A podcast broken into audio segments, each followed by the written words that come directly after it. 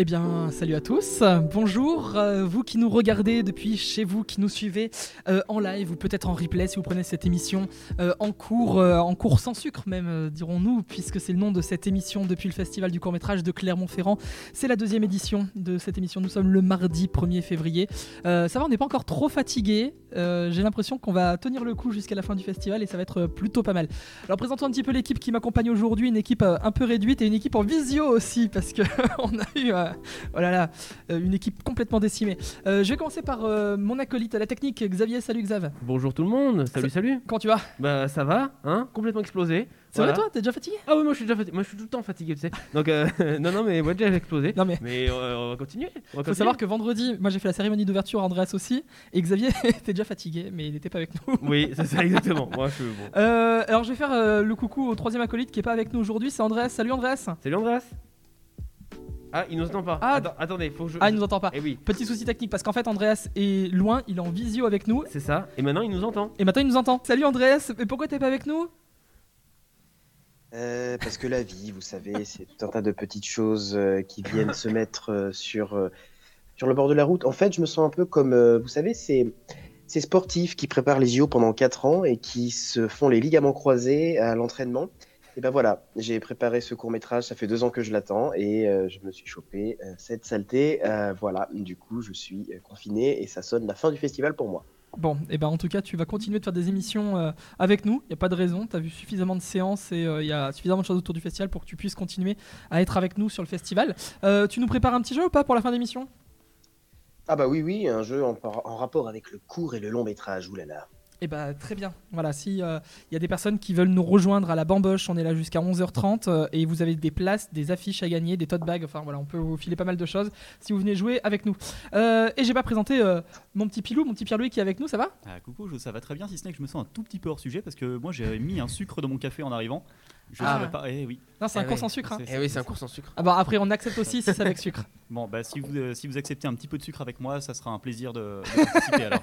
Euh, comment tu vas? Ça fait plaisir de te voir ici sur le festival. Bah écoute, ça fait plaisir d'être là. Je pensais pas pouvoir venir, je pensais que ça allait être logistiquement contraignant.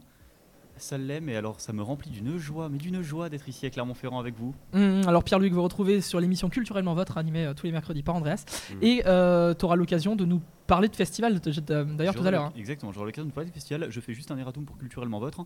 Euh, Ah, tu fait les deux pré- bah, je suis plus dedans, ce- ce- Ah. je reviendrai seulement de façon ponctuelle. Très bien. bah, En fait, tu- j'ai dû faire une, j'ai dû faire une petite pause euh, dans le côté hebdomadaire de la chose parce que mon boulot m'en empêchait.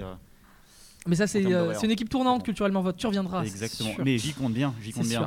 Euh, Qu'est-ce qu'on va vous annoncer? Qu'on aura tout à l'heure aussi des réalisateurs invités, les Oui. réalisateurs de la séance F6, euh, Laure Desmazières et Ingrid Chikawi, sur deux coups de cœur hein, de l'équipe. On aura l'occasion de revenir dessus. Euh, on a des jeux. Xavier, je crois que tu as préparé un petit aussi. Oui. On vous recommandera nos films, nos petits coups de cœur. Et pour commencer cette émission, je vous propose qu'on parle un petit peu de Clermont-Ferrand. De Clermont-Ferrand, capitale européenne de la culture, avec notre premier invité de l'émission. Il s'agit d'Héloïse Brianceau-Roch qui nous rejoint. Bonjour Héloïse. Et bonjour. Bien proche Bonjour, du bonjour. micro, Héloïse, Oui. pas de souci. Alors, euh, secrétaire générale de l'association qui porte cette candidature, Ouais, tout à fait. la candidature de Clermont, capitale européenne de la culture 2028. Nous, il nous semblait assez logique de pouvoir vous inviter pour la première fois sur Colibri TV au- dans le cadre de ce festival du court-métrage de, de Clermont-Ferrand. Euh, Peut-être une première question, et Héloïse, nous dire déjà qu'est-ce que ça représente pour la ville une candidature comme celle-ci euh, à cette échelle européenne? Bah, déjà, je vais juste peut-être faire aussi un petit erratum, mais pas d'histoire de sucre. euh, erratum-là. Euh, effectivement, le projet de candidature est porté d'abord par la ville. Nous, on a un rôle qui est un rôle d'accompagnement, tout simplement, de ce projet de candidature. Et après, ce projet de candidature, c'est le territoire qui est visé par cette candidature, c'est à la fois la ville de Clermont-Ferrand, mais c'est aussi le Massif central. Qu'est-ce que c'est le Massif central? C'est grand comme l'Autriche, c'est en cœur de France, c'est la terre du milieu, la vraie, Ah oui. la française. C'est ça a Euh, le de Camelot aussi. Euh, Tout à fait, exactement. Ça fait 85 000 km, donc vous voyez, ça fait 22 départements. Et c'est aussi le lieu de cette candidature. Donc Clermont-Ferrand, massif central Ouais. pour l'année 2020. C'est ça, parce que c'est Clermont-Ferrand qui a initié un peu le truc, ensuite euh, coporté par la métropole et ça a fait naître Et après l'association. Tout à fait, exactement. Et après, il y a plusieurs collectivités qui se sont ajoutées. Vous êtes super semble. bien On est d'accord, hein Vous êtes très bien renseigné. On a bossé le sujet. Ou alors on a un site internet qui est bien, bien fourni. Ah bah, on aussi, a bossé le sujet, on a bossé le sujet. Euh, non, mais en tout cas, ça, ça veut dire qu'il il y a beaucoup de personnes déjà qui gravitent autour Ouais, de, de cette candidature. Il y a beaucoup de personnes qui gravitent autour de cette candidature. Pourquoi? Parce qu'en fait, cette candidature, elle appartient pas à la ville ou au Massif central. Elle, a- elle a- elle a- elle appartient d'abord aux gens qui vivent sur ce territoire. Et donc, en fait, évidemment, euh, ce serait un échec pour nous si on n'arrivait pas à mobiliser les habitants d'abord, mais aussi les entreprises, euh, mais aussi bah, les associations, euh, les porteurs de projets comme vous, autour de ce projet de candidature. Alors, on va voir un petit peu en quoi ça consiste tout ça. Andreas, euh, t'es pas avec nous sur le plateau, mais si tu veux intervenir, t'hésites surtout pas hein, euh, pour poser des questions à notre invité. Louise Briand-Soroc. Euh, alors déjà, qu'est-ce que qu'est-ce que ça représente de manière très globale ce, ce projet, une candidature en capitale européenne de la culture euh, pour quelqu'un qui serait pas par exemple du tout de la région, ça veut dire quoi? Alors, euh, pour quelqu'un qui ne serait pas du tout de la région, d'abord, je pense qu'il faudrait quand même que j'explique un tout petit peu ce que c'est une capitale européenne Bien de sûr. la culture rapidement. Donc, c'est un programme qui a été créé en 1985 par la ministre de la Culture grecque. Euh, la première capitale européenne de la culture, en fait, c'était Athènes qui portait bien ce titre de capitale européenne de la culture. Et puis les premières capitales de la culture qui ont suivi, notamment euh, en 1989 c'était Paris, étaient des capitales de pays. Euh, et puis petit à petit, ben, en fait, on s'est dirigé vers des villes plus secondaires. Et aujourd'hui, on arrive effectivement à des projets capitales européennes de la culture sur des villes comme pour 2028, euh, les candidates euh, françaises, que sont Clermont-Ferrand, Bastia, Nice, Reims, Rouen, etc. Donc, qu'est-ce que ça représente finalement pour quelqu'un qui n'est pas du Massif central? Ben, Ça représente peut-être un coup de projecteur sur ce territoire, comme ça a pu être le cas de deux précédentes capitales européennes de la culture qui ont été Lille en 2004 et Marseille en 2013 un vrai coup de projecteur sur les initiatives qui sont portées par ce territoire, sur la richesse de ce territoire et la grande force de Clermont-Ferrand, euh, pour le dire en un mot. J'ai envie de dire que c'est à la fois euh, bah, euh, le fait qu'on a une ville qui, est, euh, qui porte des projets comme ce festival du court-métrage, par exemple, qui est connu de manière internationale, mais aussi un, un territoire qui a de grandes forces au niveau de la nature, des volcans, de la présence de l'eau, des espaces sauvages qui permettent à certains films, par exemple, d'être tournés dans le coin. Plus récemment, Astérix et Obélix, qui a été tourné justement vers le col du Guéry. Donc, donc en fait, ça c'est pas juste que de la culture directe en fait. Ça, pas- ça, ça, c'est- il faut prendre le projet dans sa globalité, dans Bah, toutes ses la question, composantes. c'est qu'est-ce que c'est la culture? La culture, c'est pas. euh, Ça, ça trouve faut pas quatre trop heures, dans non C'est, hein. euh, Ça fait 4 c'est un heures. sujet voilà, hop, on pose ça sur la table. non, mais globalement, ça veut dire que euh, ce qu'on fait là maintenant, évidemment, c'est culturel. que la culture, ça se trouve pas que dans un musée. Que lorsqu'il y a un porteur de projet qui crée un petit projet, par exemple, dans un village de 30 habitants, bah, c'est aussi. En fait, la culture, c'est ce qui fait lien. Voilà. Ouais, carrément. Donc c'est ça qu'on essaye. Donc c'est un vaste projet, très ambitieux, mais, euh, mais on va y arriver tous ensemble. Et alors derrière, euh, ça peut amener quoi? Est-ce que vous avez une visée euh, économique, une visée sociale? En fait, on a toutes les visées. Quand je disais que Ah, mais c'est- non, c'est un peu totalitaire comme projet. hein. Non, c'est large. euh, c'est comme la définition de la culture, c'est large. Non, mais d'abord, en fait, ce qu'il faut savoir pour, euh, pour parler un peu chiffres, parce que c'est toujours intéressant, c'est que les projets capitales européennes de la culture sur l'année du titre. Donc nous, ce sera 2028 parce qu'on va l'avoir. Euh, sur l'année On rappelle quand même qu'il y a plusieurs villes en France qui Oui, candidatent aussi pour fait. 2028. Oui, oui, il y a une petite dizaine de villes qui candidatent pour 2028. En même temps, il y a aussi la République tchèque. Il y aura aussi une capitale européenne de la culture. Ce sera euh, donc pour 2028 la France et la République tchèque. Qu'est-ce que ça apporte? Ben, D'abord, ça apporte à peu près un chiffre 18% de, de voyageurs euh, internationaux en plus l'année du titre. Ça apporte. euh, donc ça, c'est parlant. Ça apporte euh, sur 1 euro investi, c'est 5 euros de retombées directes ou indirectes. Et ça peut aller jusqu'à 12 euros de retombées directes ou indirectes pour certaines villes comme Liverpool, par exemple, qui a été capitale européenne de la culture. Ouais, c'est énorme. Ça apporte ça. Et puis ça apporte de faire euh, un genre de front commun pour porter la richesse de ce territoire euh, au, titre, au niveau de l'Europe. Alors, on va peut-être aussi revenir sur les grandes dates. Il y a un dossier qui va être déposé là en Ouais. janvier ou juin 2022. Ah, on a un peu évolué là-dessus. On a su pendant Ça les vacances changé. de Noël, ça a changé. On a quelques mois de plus, ce qui est, ce qui est pas mal pour nous permettre de vraiment continuer à À cause du euh, contexte sanitaire, peut-être Entre autres? Je suis pas sûre. Je pense que ça, ça a joué, mais euh, c'est surtout, euh, c'est surtout qu'en fait, euh, simplement l'appel, euh, l'appel à candidature n'a pas été publié avant ça sur le sur le site du ministère de la Culture. Et à partir du moment où il est publié, on a dit moi, il a été publié Hmm. en décembre. Donc En- en... fait, en décembre dernier, à toute fin décembre. En tout cas, on est d'accord. euh, sélection officielle, réponse en 2023. Ouais, Ça, ça bouge fait. pas. Ça, ça bouge pas. Ok, d'ici là, vous allez monter le, le dossier. Quels sont Ouais. les, les critères en fait qu'on vous demande? Parce que Alors, a- j'imagine que ça va être hyper précis. En et fait, que- il y a six critères, mais je ne vais pas trop rentrer dans les détails, c'est hyper précis, mais je vais donner des exemples. Par exemple, euh, un des critères qui est important, évidemment, c'est la dimension européenne. Et c'est la façon dont on peut, euh, sur ce territoire, vous, nous, tout le monde, en fait, à un moment donné, se dire, bah, tiens, il y a capitale européenne de la culture qui arrive, on va parler un peu d'Europe. On va parler un peu d'Europe avec euh, bah, à la radio, on va parler d'Europe sur le festival du court métrage. C'est la dimension européenne, ça c'est un des critères. Et puis par exemple, il y a d'autres critères. Euh, un des critères qui est euh, important, c'est la façon dont on gère le projet, la gouvernance du projet, le fait de réussir à faire en sorte que ce projet-là soit pas uniquement un projet politique, mais soit un projet où des habitants peuvent aussi dire, orienter le projet. Moi, j'invite euh, tous les habitants et toutes les personnes qui nous écoutent à aller sur le site de l'association. Euh, le site de la candidature, c'est Clermont-Ferrand Massif Central 2028.eu. Et là, vous pouvez adhérer à l'association gratuitement et vous pouvez euh, intégrer le conseil d'administration de cette association et vraiment travailler sur le projet avec nous. Et alors justement, moi, en tant que simple habitant, par exemple Clermontois ou même du Massif Central, qu'est-ce que je peux faire? Comment je peux Comment je peux apporter ma pierre à l'édifice Eh ben ça, c'est la première façon d'apporter la pierre à l'édifice, parce qu'en fait, en étant adhérent, on, on a une relation, on va dire, administrative avec l'association qui se crée. Et donc après, on peut faire des groupes de travail, on peut travailler ensemble sur plein de sujets en fonction de ce qui, de ce qui t'intéresse. Toi, par exemple, qu'est-ce qui t'intéresse dans ce projet Capitale Européenne de la Culture? Qu'est-ce que tu as envie de faire dans ce projet Capitale Européenne de la Culture? Bah, Tu peux venir, on boit un café, on discute et on voit à quel endroit on peut te positionner sur le projet. Et je vous invite d'ores et déjà à un grand projet qui va avoir lieu en, en mai qui s'appelle Tous à Clermont, le sommet des sommets, et qui va être, eh oui, on est, on est comme ça sur le projet Capitale Européenne de la Culture. Faut voir haut. Parce que c'est la, mais c'est important, c'est important. Après tout le Massif Central, c'est ça aussi. Euh, et donc, euh, on, on va pouvoir se rassembler, professionnels et habitants, et tous travailler ensemble pour écrire ce- cette candidature. C'est pas juste un truc de marketing quand je vous dis C'est vraiment, voilà, si toi il y a un sujet qui t'intéresse, bah, de pouvoir l'intégrer à ce premier dossier qui va être déposé en décembre. Je pense qu'il y a beaucoup de sujets qui nous intéressent. Dès qu'il faut en parler autour d'un verre, de toute façon. euh, Ah Oui, ça c'est certain. J'avais plutôt dit un café parce que c'était de circonstance. Mais Oui, parce qu'on est le matin. Pour prendre... Oui, C'est ça pour peut ça. être, ça peut être en Je vois fin pas de le journée. problème. je vois pas le problème non plus. Euh, oui, mais après, voilà, les, les sujets sont, sont hyper multiples et euh, il y a beaucoup de choses à faire et beaucoup de choses qui ont déjà été effectuées. Oui. Parce que là, la candidature, euh, j'imagine que ça fait quoi? Ça doit faire trois ans facilement que vous travaillez dessus hein? Alors en 3-4 fait, ça fait plus que ça. En fait, dans l'absolu, ça fait Les premières festivités, ça 2015. devait être 2018-2019. Ah, avant ça, même 2015, euh, il y a un, un- il y a, en fait, ce projet, il a été, euh, comment dirais-je, porté par la ville, évidemment, et il est toujours porté par la ville, ça c'est une obligation. Mais il y a eu plusieurs phases.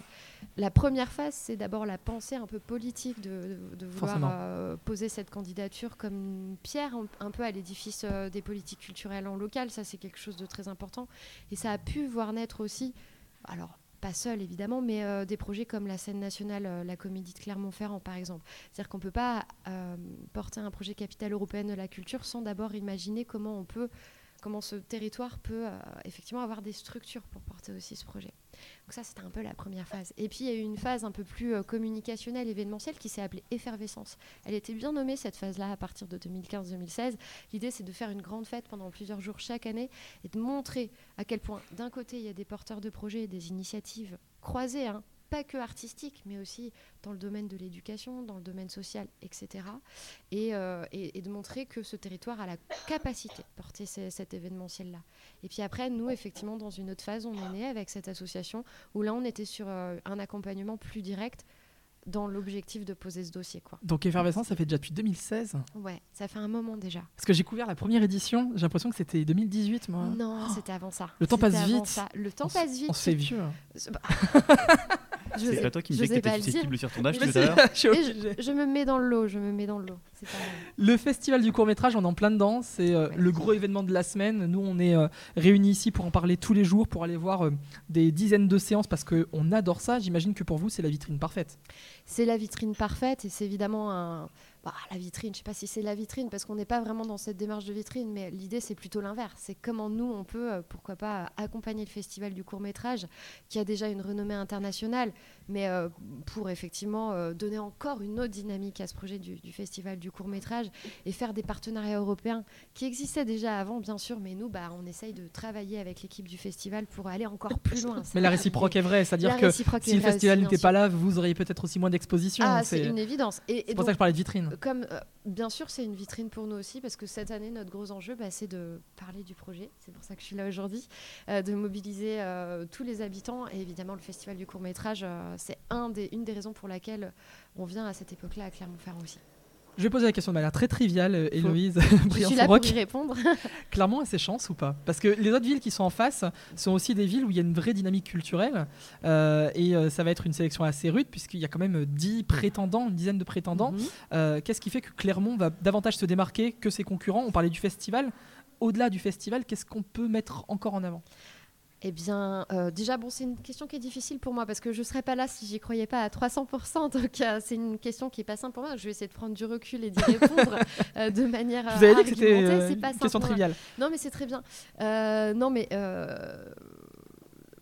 en fait, moi, je suis complètement convaincu évidemment du fait que Clermont a toutes ses chances parce que sinon je serais pas là à travailler au quotidien euh, côte à côte euh, en fait des, acteurs du secteur et au-delà. Euh, après ce qu'il faut savoir c'est que la question de la culture ne se réduit pas à la question de l'événementiel artistique et culturel. Et donc vous l'aurez compris, notre projet porte autre chose. Il porte, il porte aussi ben, les attentes et l'espoir aussi de l'ensemble du secteur par exemple de l'hôtellerie et de la restauration, de l'ensemble du, du secteur touristique, de l'ensemble des entreprises de ce territoire. Donc qu'est-ce qui va faire la différence avec les autres villes? Bah, C'est ça c'est la façon dont ce territoire va réussir en fait comme ça à porter euh, collectivement ce projet de candidature pour faire une grande année de fiesta en fait 2028 et donc j'ai envie de dire bien sûr il y a d'autres projets euh, qui sont qui sont alignés mais aujourd'hui euh, déjà nous on est parti il y a quelques années effectivement sur ce projet là donc on a eu le temps de structurer la pensée on a eu le temps de structurer aussi les grandes orientations du, de, la politique culturelle en local et de faire naître justement. Bah, je parlais de la, la comédie scène nationale. Donc ça c'est une très grande force mais notre force elle va se situer à l'endroit du Massif central et euh, comment euh, les habitants euh, et, acteurs du Massif central vont se saisir de ce projet. Donc en fait, j'ai envie de vous dire que c'est pas moi qui vais faire la différence aujourd'hui. Pierre-Louis? Ah, Effectivement, moi, comme ça, moi je travaille dans le tourisme, justement pas dans la culture. Et c'était la chose qui me venait à l'esprit directement quand j'ai vu la candidature. C'est autant le côté politique culturel, ça me paraît évident, clairement, à ses chances, parce que c'est une ville que j'ai toujours défendue justement pour son dynamisme culturel. Et par contre, j'avais l'impression que ça manquait peut-être d'infrastructures au niveau touristique pour, euh, pour justement être viable en termes de capital culturel euh, de l'Europe. Mais c'est ça qui est très intéressant. Ça, c'est un sujet très intéressant. Je prends pour exemple Marseille-Provence en 2013. L'idée, c'était pas dans, dans, ce premier dossier qu'on va déposer, c'est, pas de dire on est trop fort là, on est super fort là, on est encore super fort là, on est meilleur que tout le monde. Pardon. Donc c'est pas du tout l'idée en fait de, de, dire ça. L'idée, c'est plutôt de poser un regard sur le territoire et de dire bah, effectivement là peut-être il y a une très grande force. Voilà, euh, c'est notre richesse culturelle et artistique Festival du court métrage, Europa Vox, scène nationale et j'en passe évidemment. Donc ça, c'est même pas la peine que je revienne dessus parce qu'on est tous convaincus de ça. Et puis il y a effectivement parfois bah, euh, peut-être euh, un regard un peu critique à poser sur le territoire et se dire bah là il y a éventuellement un manque. Mais ça tombe bien, on a six ans pour remédier à ça. C'est exactement ce que j'allais vous dire. C'est 2028, c'est loin. J'imagine qu'il y a quand même de quoi travailler un petit peu. C'est loin et c'est prêt, j'ai C'est hein. loin et c'est prêt, mais, euh, mais le MUSEM c'est fait en cinq ans. Enfin, oui. à, Marseille. En fait, le, le projet du MUSEM est né euh, au sein de ce projet Capitale européenne de la culture, musée des civilisations euh, méditerranéennes, enfin un musée euh, extraordinaire. Hein, et puis là, clairement, il y a quand même plusieurs projets qui se sont enclenchés au fil des années. Donc on parlait de la scène nationale comédie. je, je, pense aussi aux travaux sur la Halle Oui, tout à fait. pour en faire un vrai centre d'art aussi. Il y a le projet de Grand Stade du Gabriel Montpied qui est aussi enclenché. Donc tout ça fait que, en termes d'infrastructure, c'est en train de se, se, développer tous azimuts. Ça se développe tous, tous azimuts et j'ai envie de vous dire que euh, nous, de toute façon, on va l'avoir. Le capital européen de la culture, c'est sûr, on va l'avoir. C'est ce qu'on voulait entendre. C'est ce qu'il faut entendre. Mais, euh, mais euh, ce qui va être intéressant aussi, bah, vous avez parlé de, du stade, c'est un très bon exemple de à quel point la culture, c'est pas que l'art. C'est aussi les sports, par exemple. Et oui, il va falloir aussi faire preuve de communication. Je te laisse la parole, Xavier, juste après. Mais il faut faire preuve de communication parce que ça, par exemple, c'est un projet qui divise notamment sur euh, ça va coûter trop cher, est-ce que ça va être bien utile? Enfin là, vous avez un vrai effort de communication à faire sur les années à venir. Tout à fait. Bah, après, on n'est on pas seul. Hein. On n'est pas seul aussi sur ce projet parce qu'on est une équipe aujourd'hui d'une dizaine de personnes. Donc évidemment, on n'est pas seul sur ce projet. L'idée, c'est que nous, en fait, on, on, accompagne les gens qui sont déjà là. Vous l'aurez compris, c'est pas de rajouter de l'existant sur l'existant, enfin pas de rajouter pardon de la nouveauté sur l'existant, mais au contraire voilà de, renforcer l'existant. De renforcer l'existant. Et donc euh, évidemment on n'est pas seul. Et bien sûr en fait l'idée c'est euh, cet espace qu'on crée autour de Capitale européenne de la culture, c'est d'abord un espace de débat. Alors Xavier, je te laisse parler. Oui, évidemment, c'est une candidature. Je voulais savoir, vous savez un petit peu quels sont vos concurrents. Je crois qu'il y avait Amiens qui était aussi en, mhm. concurrence. Qui avait déjà eu Capitale de la jeunesse en plus, Amiens. Donc ils sont bien partis aussi. Exactement. Vous avez, il y a d'autres Alors je vais essayer de tous les citer.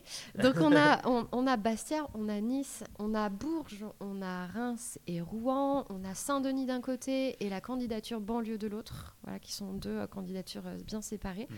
Donc euh, plutôt ciblées banlieue parisienne, effectivement. Je pense que j'en ai pas oublié. De non, je que non. c'est ça. euh, ouais. Je pense que c'est ça. Donc, euh, donc oui, effectivement, il y a, y plein d'autres villes qui sont euh, à peu près équivalentes et avec plein de richesses aussi. Et sur des projets culturels Et sur- différents en Et plus. sur des projets très différents, parce que encore une fois, un projet capitale européenne de la culture, c'est un coup de projecteur sur le territoire.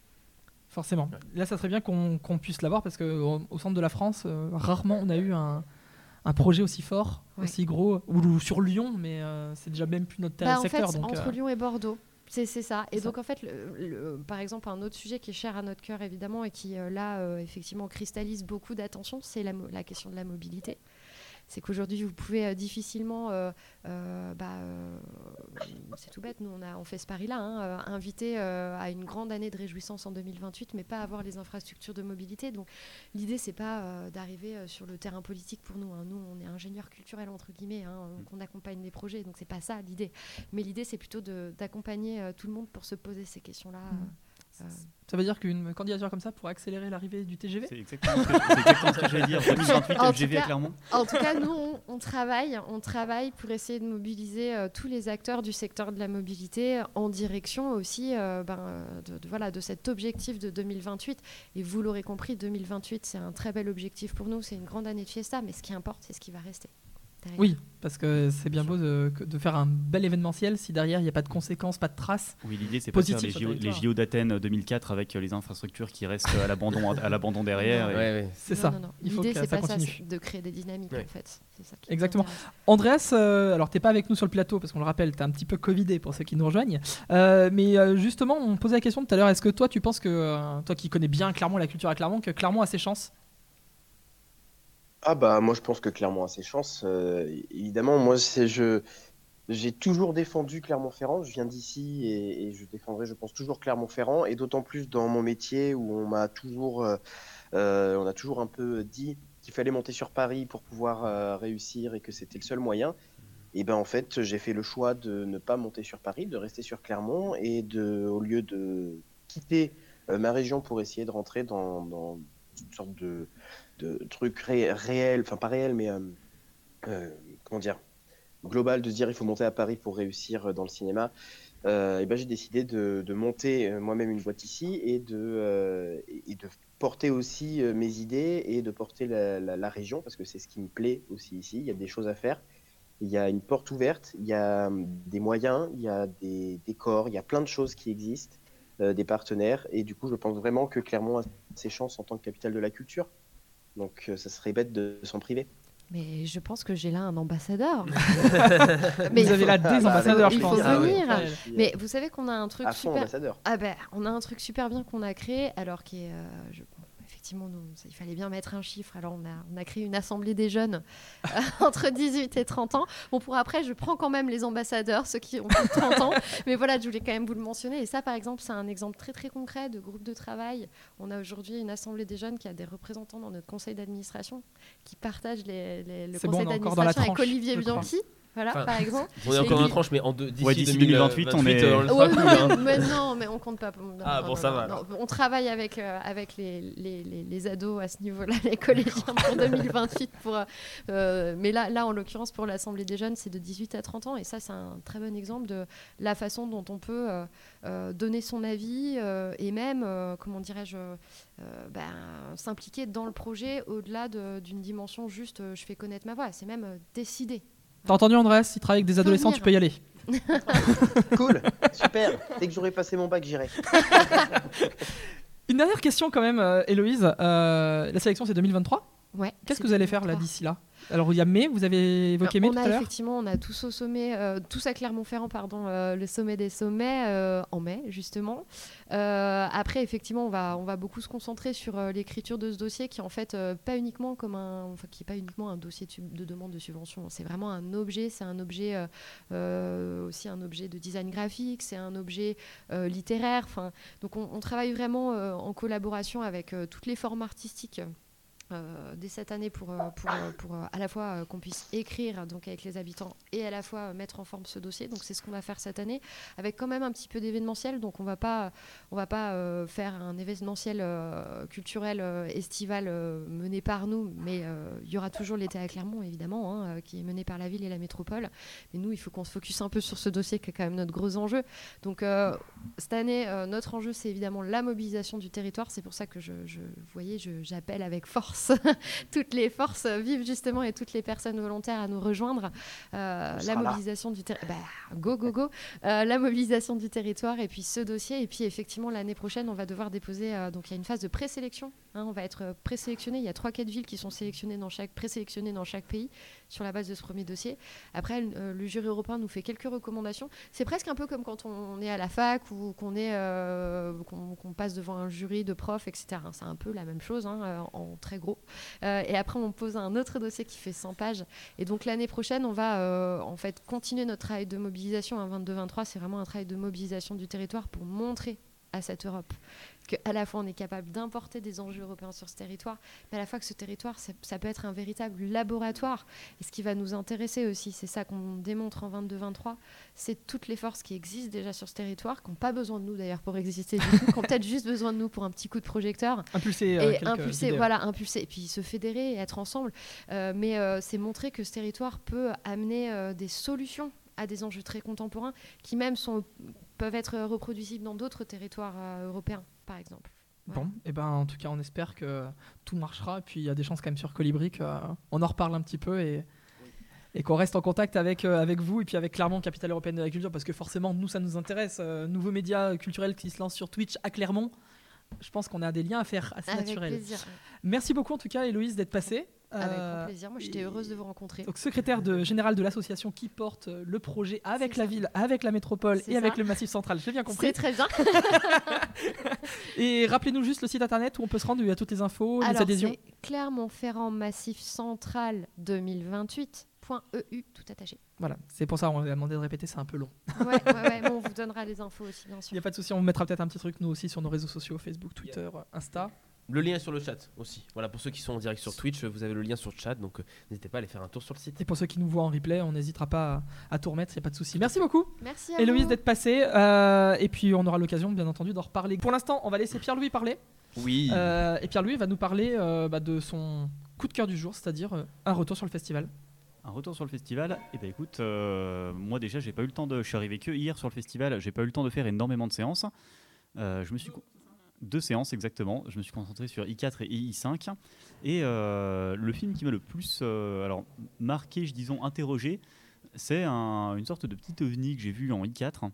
Alors, je n'ai plus le, je n'ai plus le nom, le titre original, mais en VF c'est Velage, le Velage. Et euh, ça part un petit peu, comment dire un peu en live Ah, un peu en live, oui, tout à fait. On, a en fait donc des fermiers qui assistent à un velage et bon, c'est tout, c'est tout en écossais avec un bon gros accent écossais. Hein. Donc dès que euh, on voit ça hors caméra, on entend juste les fermiers qui sont en mode Oh my god, what the fuck is this Qu'est-ce qui se passe donc? Et directement, on, tombe ensuite sur un vétérinaire qu'ils appellent un peu en urgence à base de faut que vous veniez voir ça. Mhm. Mais quand il arrive sur place, il est un peu traité comme suspect. c'est quand la dernière fois que vous êtes passé ici? Est-ce que vous avez déjà vu quelque chose d'étrange dans le coin? Et alors, je veux pas spoiler le, je veux pas spoiler le film, mais ça part dans un ça parle un peu comme un thriller de est-ce que le vétérinaire est responsable de ce qui s'est passé ce qu'on, et on ne sait pas ce qui s'est passé. Et il se passe plein de trucs, un petit, des péri les péripéties un peu étranges. Je suis pas certain de comprendre le sens en fait de ce que j'ai vu, mais on est vraiment captivé, vraiment captivé tout le, tout le long du court métrage. Hmm. Donc euh, non, franchement, je. En I4, tu dis, c'est ça Et donc Calving. Calving, le, dernier court métrage. Effectivement. Ok. Euh, on va donner d'autres recos tout à l'heure. Oui. Mais tant que tu as la parole, Je vais te laisser faire ta petite chronique. Et eh ben, puisque ton idée c'était de nous parler de ton retour sur le festival, parce que je crois que ça fait deux ans en fait hein, que. Que t'es pas allé à un festival. On est vierge de tout festival. Et eh bah exactement, exactement. Donc euh, moi ce que je disais c'est aujourd'hui je voulais présenter en guise de chronique un court billet d'humeur. Euh, vous pouvez y voir les symptômes d'un temps de préparation un petit peu trop court et d'une journée d'hier un peu trop dense pour mettre à la rédaction d'un truc plus structuré, ça serait pas tout à fait faux. Cependant, je ressentais vraiment le besoin de laisser mon esprit vagabonder et livrer ses réflexions brutes, sans forme de censure. Et j'ai trouvé un sujet directement. Mhm. Je suis en festival. Et oui. Et oui, bon, festival, ça n'a rien d'incroyable. Sauf que la dernière fois que j'étais en festival, c'était à Clermont-Ferrand, au court-métrage en 2020. Ah oui, ça remonte quand même. Et oui, c'était tout pile il y a deux ans. Deux ans déjà. Mhm. Hors des festivals depuis 2015, où j'ai mis pour la première fois les pieds au Rockfest à Lorley en Allemagne, bah, j'en ai fait un paquet. Pourtant. Mhm. alors principalement des festivals de musique, Mhm. beaucoup de festivals de cinéma, parfois de théâtre, mais à vrai dire, minimum 3, mais surtout 4 par an. Ah oui, je quand même. dirais. Ouais, 3 ou 4 entre la musique, le ciné, tout ça. Donc euh, ça, ça occupe. Pas extraordinaire, mais ça occupe. hein. D'accord. Et là, pendant deux ans, rien, nada. J'ai Ouais. pas foutu les pieds en festival. C'est dur. Hein. Ah Bah, c'est chouette pourtant les festivals, Ah on oui. voit des trucs qu'on n'aurait pas vu ailleurs, on rencontre des gens dont on se rapproche sans même comprendre pourquoi, Mhm. et souvent on y va avec des amis pour partager un moment d'exception. Donc ce qui me choque, c'est que j'ai l'impression, en fait ce qui me choque avec tout ça, c'est qu'avec Ouais. le recul, j'ai l'impression que ça m'avait pas manqué. C'est terrible. Oui. Alors, par exemple, après, après les affres du premier confinement, on avait mis en place les grands moyens pour limiter la propagation du virus. On était déjà content d'aller boire des bières en terrasse sous régime de couvre-feu. Alors, on n'était pas au stade de s'entasser à 5000 au même endroit pour parler culture. Non. Mais vu que pendant près d'un an, le concept de festival s'était tout simplement interdit, logique que je m'en fasse pas. Mais le souci, c'est que je m'étais habitué à ça. Alors c'est vrai, en festival, il y a plein de gens, ça gueule dans tous les sens, la bière est rarement incroyable, les plans pour dormir sont souvent aléatoires. Et j'avoue qu'en plus qu'avoir un travail qui me prend tous les week-ends n'aide pas non plus. Mais avec le recul, j'ai cette petite impression que j'étais devenu un vieux con. Mais si, si, si, vous savez, ceux qui répètent à longueur de journée Oh là là, les festivals, c'est plus de mon âge, hein, aujourd'hui j'en ferai plus. hein. Alors qu'un simple passage dans les files d'attente de Clermont-Ferrand vous apprend qu'il n'y a pas vraiment d'âge pour aller faire virevolter et Mais parfois non. faire vriller vos neurones devant le premier métrage venu. Alors, je sais plus trop où je voulais en venir, à vrai dire, avec ce billet d'humeur. Peut-être juste alerter sur le risque d'inertie. Quand on a perdu l'habitude de se bouger pour consommer de la culture, bah, il est moins facile de se bouger, justement. Compliqué d'aller au cinéma quand il n'y a pas été depuis longtemps. Euh, Ça vous vient pas à l'esprit, en fait. hein. Et pour vous dire, j'ai vu 7 longs métrages en 2021, contre en 2017, pour comparer 56. Et là, Ah Xavier, se fait, Xavier fait Ah oui, avec- moi avec mes 60. ouais, moi j'en suis à 65 l'année dernière. Tu vois J'en ai vu 7 en 2021, c'est terrible.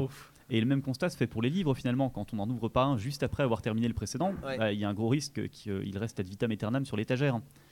Donc finalement, ce qui m'a sorti de ma léthargie festivalière, c'est la même chose qui m'y avait plongé, Mhm. la force de l'habitude. Depuis février 2016, date de mon premier, je n'avais jamais raté un festival du cours à Clermont. Je suis souvent passé juste en coup de vent, travail oblige, mais j'ai plus souvent posé mes vacances en fonction d'ailleurs. Impossible cette année, mais lorsque j'ai su qu'une semaine calme dans ma montagne me permettait de m'octroyer le lundi en plus de mon mardi habituel, mon sang n'a fait qu'un tour et je pouvais pas laisser les Clermontois s'amuser sans moi. Bon, verdict, je m'amuse sans eux du coup, vu qu'ils sont confinés pour certains. Alors, attends, nous on est là. Hein. Oui, Avec vous êtes Xavier, là. on est les Et- irréductibles. Et on va s'amuser. Mais oui, on va s'éclater. Tout ça pour dire que 4 heures de route plus tard, j'arrive donc en festival et c'est là et seulement là que j'ai pris conscience en fait de cette histoire de deux ans. Alors, on est toujours entassé, ça gueule toujours aussi fort, la bière est pas meilleure, voire pire que dans mon souvenir d'ailleurs, Ah ouais? Et mon plan logement s'est désisté car testé positif.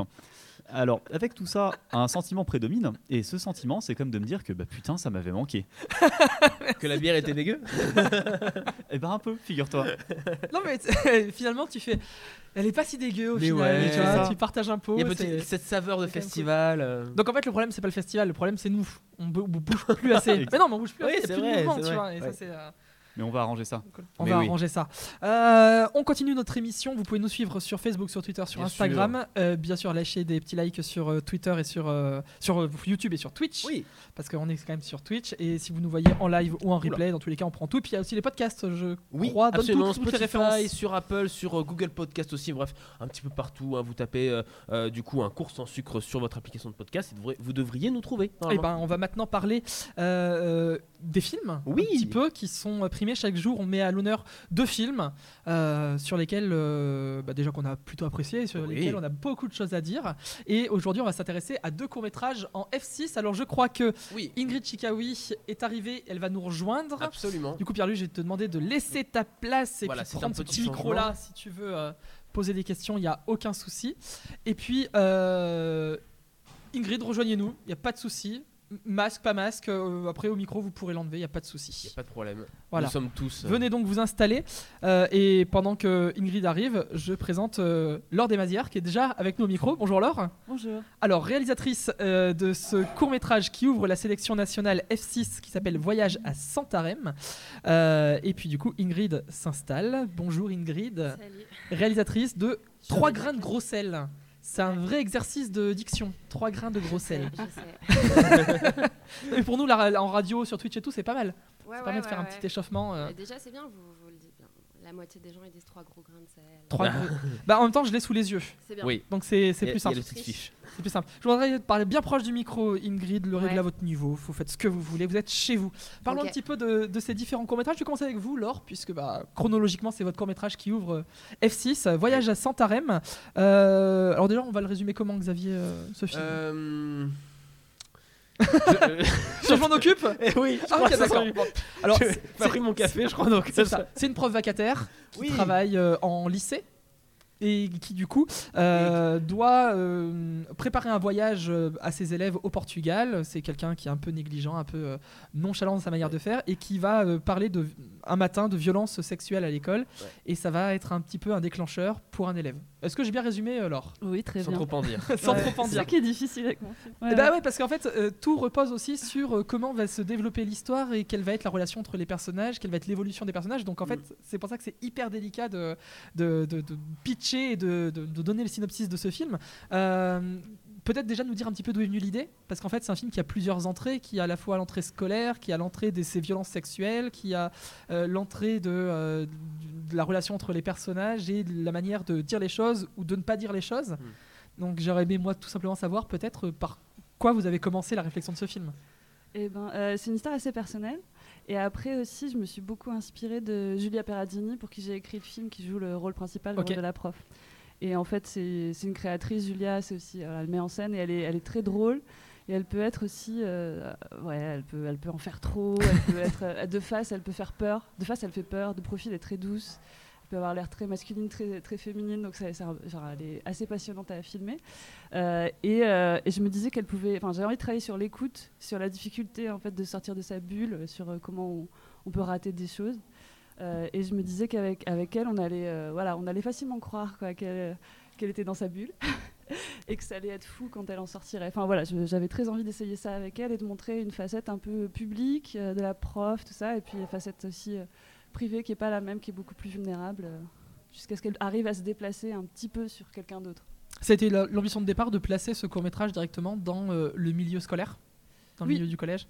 Euh, oui, oui, dès le Parce qu'en fait, on aurait pu ouais, ouais. évoquer ce sujet de plein d'autres manières, avec plein d'autres protagonistes. Là, l'idée de créer une prof, c'était. euh, Oui, oui, j'avais envie, j'avais envie de faire ça. J'avais envie de, euh, j'avais envie de montrer une, journée là contre la violence très rébarbative, quoi, comme un cours d'éducation civique. euh. Enfin, c'est en général, c'est nul, en fait. En général, c'est hyper. euh, Donc, j'avais envie de jouer un peu de ça pour, d'une certaine manière, en fait, quand même mettre en valeur toute, voilà, tout, événement qui, qui peut faire surgir une parole. Voilà. Et puis, j'avais envie de montrer un peu autre chose des profs. De montrer euh, les profs qui fait son show. Enfin, moi, ma mère elle est prof. Et je me souviens quand elle est Ah oui, donc partie, euh, c'est euh, c'est très personnel pour le coup. oui, oui, quand Il y a même, une ouais, ouais. inspiration. Un petit peu, un petit peu. Quand elle est partie à la retraite, elle avait plus, ses- elle avait plus son public, quoi. Elle me faisait le show au téléphone. il lui manquait. Enfin voilà, il y a un truc qui m'amusait aussi dans, dans l'espèce de, de- voilà de, de comédie de, de- de- de- du prof. Et j'avais envie que ce soit pas un film, euh, faut que ça soit un film qui, qui voilà qui qui est aussi euh, dans les tons aussi. Donc voilà, j'avais besoin de m'amuser en fait dans la mise en scène et dans la direction d'acteur pour réussir à faire le film. Et donner un Voilà. film où à la fois on a un personnage euh, euh, un peu extravagant, atypique, mais tout en ayant un sujet euh, hyper grave. Enfin, il faut réussir à, à rester sur le fil, Mm. et ça, ça doit pas être euh, toujours hyper évident dans à la fois la mise en scène, dans l'écriture. Oui, j'avais pas envie que ce soit un sujet justement. Ouais, j'avais envie de parler d'un personnage, hein, de deux personnages, de comment ils peuvent arriver à se, à se rencontrer, À de- communiquer. de- à communiquer, ouais, la difficulté en fait d'arriver à, à se, à se comprendre. Euh, et du coup, euh, ouais, un peu, ouais, l'inconscient aussi. Donc du coup, le cinéma pour ça, le son, euh, c'est hyper passionnant. Donc, euh, donc c'était ça qui me, ouais, qui m'attirait. Et en tout cas, je crois que moi, pour avoir un peu entendu les, les réactions euh, en Ouais. bout de salle, c'est un film qui fait aussi parler et qui fait aussi Ah euh, oui. réagir. Mais alors, Ouais. c'est valable aussi pour vous, Ingrid? Parce que trois grains de gros sel, euh, il y a quelque chose à la fin de la séance où les gens font Wow, on a vu quoi Ouais, c'est clair. Parlons un petit peu de, de votre film aussi, Ingrid Chikawi. Ouais. Alors, trois grains de gros sel. Deux petites filles qui sont un peu euh, livrées à elles-mêmes parce que euh, elles ont une mère qui est euh, là sans être là et qui euh, a aussi ses, ses- ses problèmes et qui fait qu'elle a du mal à s'occuper de, de ses petites filles correctement. Ouais. Si, j'ai- si je dis ça, est-ce que c'est bon? Ouais. Parce que c'est compliqué là aussi d'en dire plus, mis à part que c'est un film où on voit tout à hauteur d'enfant. Ouais. Et Oui. ça, ça a été euh, en tout cas votre ambition de mise en scène de Oui. dire euh, on se met à la place de ces petites filles. Oui, dès le scénario. Euh, dès le scénario, parce que, parce que je voulais parler de, de justement de ce, de ce qu'on vit enfant quand on grandit dans, une, dans un tel environnement et de ce qu'on ne comprend pas aussi et, de la et j'avais très à cœur d'essayer de, rendre euh, cette, fascination qu'elles peuvent avoir pour leur mère, euh, beaucoup, leur, leur, amour pour elle aussi et toute la liberté qu'elle leur offre.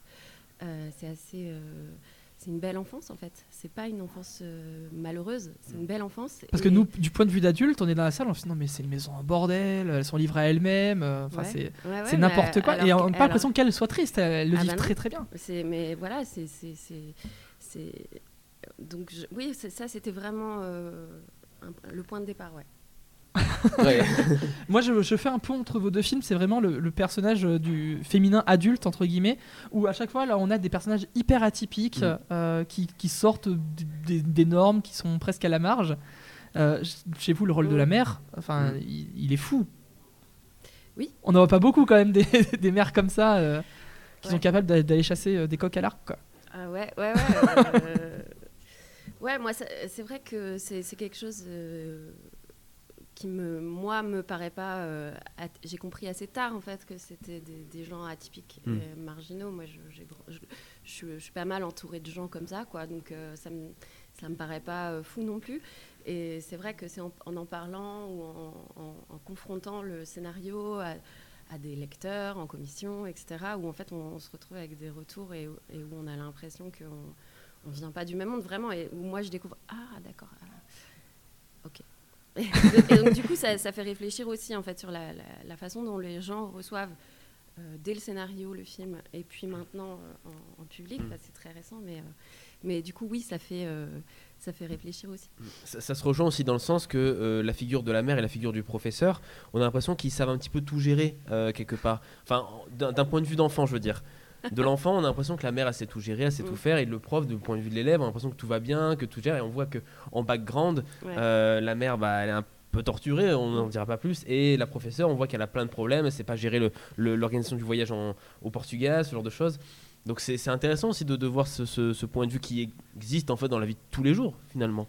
Ouais, je pense. Ouais, moi c'est vraiment un truc qui m'est arrivé en, ayant mes propres enfants, en fait. Mhm. Euh, de qui m'a amené à réfléchir à l'enfance que j'avais eue et à quels parents j'étais en train de devenir et de comprendre tellement de choses à ce moment-là de, bah, de oui de l'envers du décor en mhm. fait euh, justement et, et, je trouve ça je trouvais ça important de montrer euh, euh, ça enfin c'est vrai que dans le film de Laure on, on, mhm. le voit cet enfer du décor on est avec elle en fait on est avec le personnage adulte euh, alors que moi, on est avec le personnage enfant, et du coup, c'est un beau, c'est une belle réponse. Enfin, C'est vrai, c'est marrant. Mm. Peut-être qu'on a envie de montrer d'autres types de meufs aussi.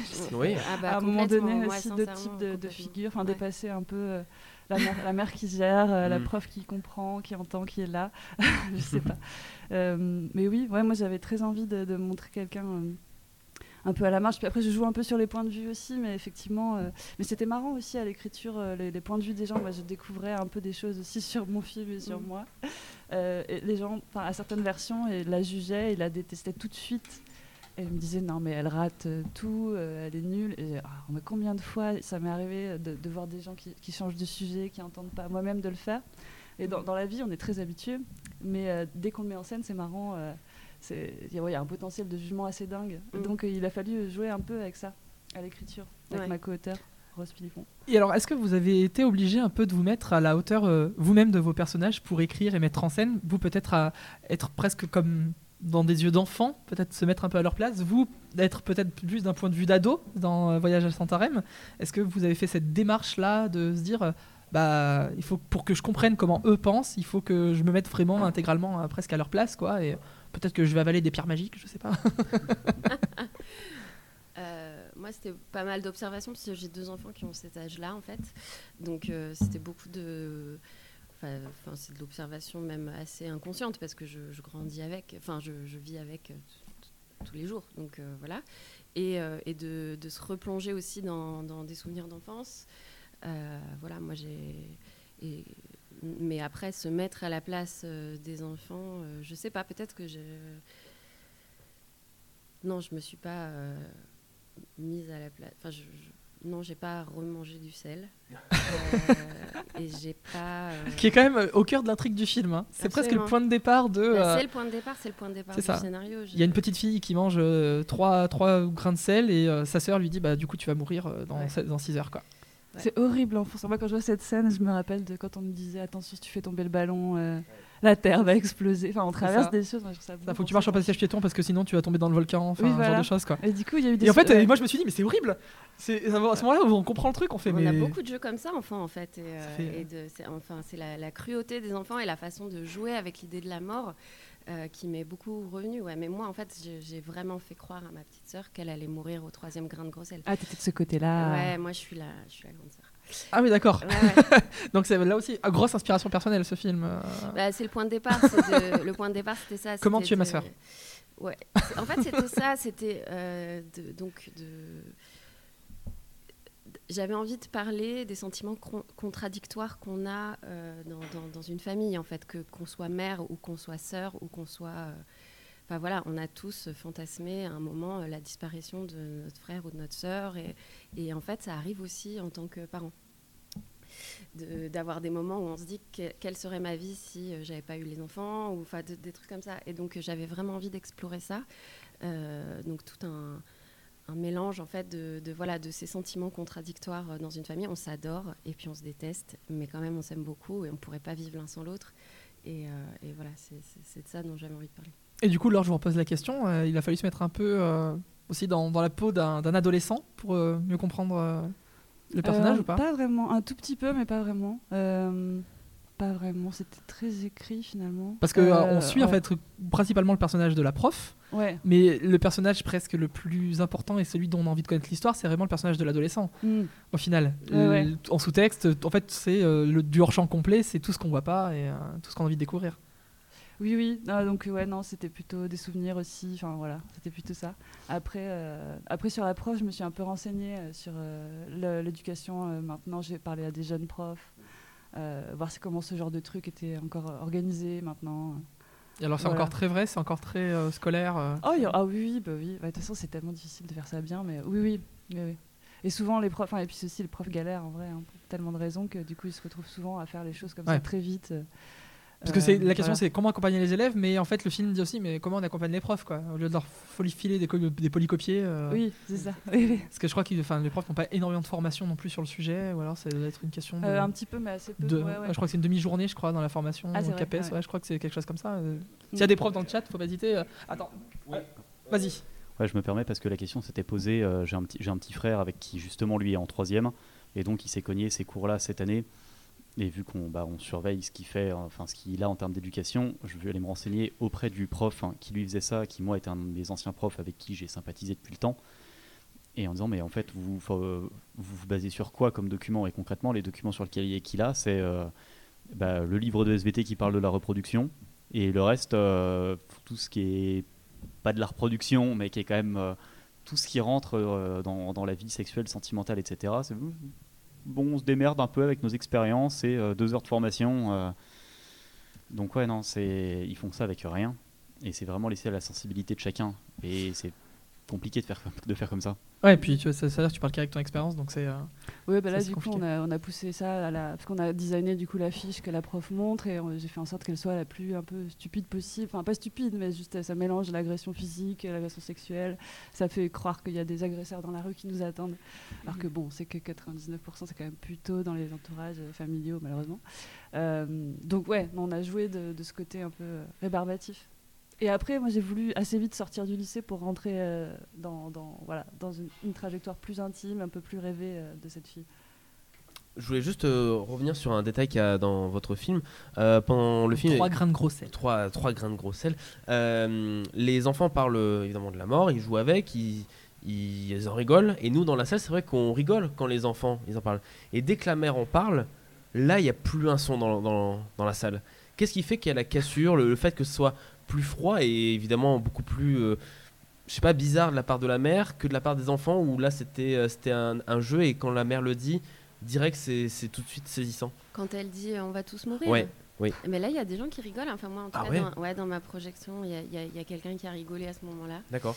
et, euh, et alors que moi c'est le moment qui me Ah ouais, moi qui ça m'a glacé le sang. cœur. ouais. Ouais, et- ah ouais, mais tu vois, moi ça me brise le cœur pour la. Enfin, et en même temps, c'est.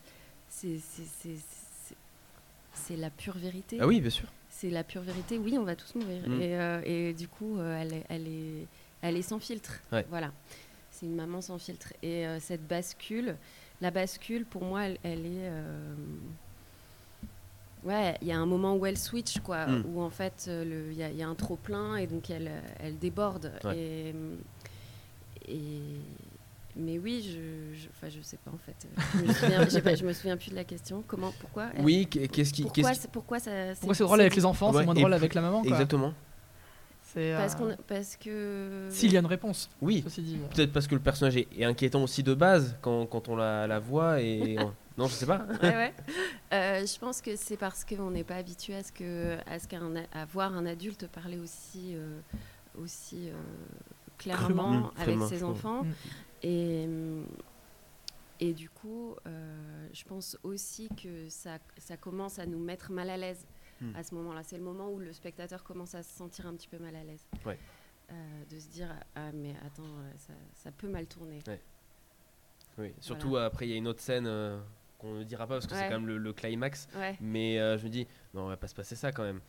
Et heureusement, non. Enfin, ou Là, presque. là, dans la salle, t'entends les Oh Ouais. Ouais, vraiment, réactions hein. physiques. Ah ouais, ouais, Ouais, ouais. Bah, il y a quelqu'un à côté qui a fait Ah non, non, non, non, non, non. Non. Et j'ai fait euh, Ok. ça fait pas monter la pression. Euh, vous- c'est la, votre première fois, clairement, toutes les deux ou pas? Euh, moi, j'étais venue présenter mon précédent film en sélection parallèle euh, il y a deux ans. Qui s'appelait, du coup, le film? Ça s'appelait Zaina 46. Ok. euh, C'était en Adami. euh, voilà. Ah, non, oui, ok. Ouais. Euh, Adami euh, propose chaque année des, des cours ici. Ouais, et moi, pareil, dans une sélection parallèle, euh, en 2013, voilà, un film encore avec Manu Flétou euh, qui s'appelait Contorsion et qui était dans la sélection SACEM euh, pour la musique. Ok. D'accord. Voilà. Et alors, du coup, euh, se retrouver, bon, déjà, je pense, dans- la compétition nationale, ça doit être euh, déjà votre première fierté, surtout que c'est une première mondiale ou pas pour vos projections? Moi, oui, Ouais. première, ouais. Oui, quasi, parce qu'il y a eu un- un- une projo avant, c'est tout. ouais. Et alors, ce qu'on aime bien faire, c'est que bah, du coup, vous êtes dans la même séance, donc vous avez forcément vu les courts-métrages de l'une de l'autre. On aime bien poser la question de savoir ce que l'une a pensé du court-métrage de l'autre et ce qu'il en retienne. Donc, par exemple, Laure des Mazières sur trois grains de gros sel. Ouais. Ah ouais, je trouvais ça très beau. Enfin, j'ai trouvé que c'était. enfin, ce qui était étonnant, c'est que je me souviens, après à l'univers, justement, on était tous. Ah oui, à le à bar débriefer incontournable, ok, Au ça. bar de, de- de Clermont, tous à débriefer sur toutes nos angoisses de- de- d'enfants. C'est sur ce genre de superstition. Ouais, je pense que ça te touche très directement. Ah, Ouais, je- puis ce que j'aime bien dans ton film, qui est. euh, euh, Peut-être à un endroit, j'essaye de travailler ça aussi, mais de- de- c'est qu'il y a toujours euh, de l'humour. Hmm. On sait jamais trop sur quel pied euh, Mm. danser. Et il y a toujours des moments où on va rire alors qu'on s'y attendait pas. Mm. Ça, je trouve ça très fort. Bah, merci. Ah, j'aurais bien aimé euh, participer à cette, ce débrief de l'univers sur, euh, sur tous- les petits traumas d'enfance de chacun. Ah, on va être obligé de retourner au bar. Oh en fait. là. Quel Ah. dommage, on va être obligé de retourner à l'univers. Vraiment sur les superstitions. Avait, tu vois, le truc des passages piétons, les trucs, Ouais. enfin, différentes choses comme Ouais, ça. ouais. Et euh, bah, moi, j'ai été euh, assez bouleversée quand même par le film de Laure. Voyage à Santarém. Ouais, par Voyage à Santarém. J'ai trouvé la scène de nuit euh, superbe. Et en fait, ce moment justement où il y a quelque chose qui qui bascule, enfin ce, ce moment où elle voit le visage de, enfin je voudrais pas spoiler non plus, mais En gros, on rentre dans une scène qui devient quasiment surréaliste euh, au milieu du réalisme peu, et qui, ouais. qui- qui, du coup euh, est très teinté d'onirisme. Ouais. Et, on s'y attend pas à ce moment-là. hein. Dans le film, on n'attend pas qu'il y ait cette, euh, cette virgule onirique en fait. la scène des paresseux. c'est ça. Et euh, ouais, elle m'a. En fait, j'étais dedans, j'étais avec cette prof, je, je, je, je pouvais complètement me. Enfin, j'avais l'impression que c'était une fille que je connaissais déjà, que moi, je, j'ai eu aucun problème à, ou la détester ou. euh, je, non, je la détestais pas du tout, je l'aimais bien et, cette scène-là de nuit, elle, m'a assez euh, scotchée. Et alors, euh, enfin, la scène finale m'a complètement bouleversée. Je, trouve que l'acteur, euh, le jeune là, il est très très fort. Alors je redonne son nom, c'est. Noé Vodeski. Vodeki. ouais. Vodeki. Il est là d'ailleurs. Ouais. Ah, trop bien. Bah, je, je lui dirai. Oui, parce moi, que je fais, ouais. vous avez vos acteurs, hein. Euh, donc euh, Ouais. Noé est là et vous aussi. Vous Manu euh, est là. Manu et il y a la petite. La petite, elle arrive cet après-midi. C'est ça, Et euh, là, c'est Charlotte, c'est la chef opératrice. Ouais, mais vous êtes venu en, en nombre, j'ai vu. Ouais, ouais, je me suis dit des fois que je savais pas comment ça se présentait. et tout. Je me suis dit peut-être vous aurez des questions pour elle. Non, bah alors après, on aurait bien aimé, mais euh, on a que Ouais. 20 minutes, on va dire, pour présenter deux films. Ouais, euh, bah oui, sinon, on fait des émissions de 5 heures et euh, Et nous, ça nous fait kiffer, mais je suis pas sûr qu'après. Non, mais on en reparlera après. Quoi. Mais- bah ouais, faudra qu'on boive un verre ensemble. Ouais, quasiment, à l'univers. Euh, dernière question, peut-être, connaître un petit peu vos projets. Euh, Est-ce que vous avez d'autres projets de cours? Est-ce que vous avez peut-être des projets de long Est-ce que vous partez sur complètement autre chose? Est-ce que vous allez ouvrir une boucherie? Je sais pas. Est-ce que vous avez prévu? Ah, oh, ah putain, je viens de faire le. Ah, ok. Euh, oui, euh, bah, j'ai euh, un, un autre projet de cours très visuel, euh, sans dialogue. J'avais envie de- d'un film sans dialogue après Ok. celui-là. Euh, très visuel qui travaille les, les- euh, aussi la conscience, les allers-retours, plusieurs versions d'un même d'un souvenir.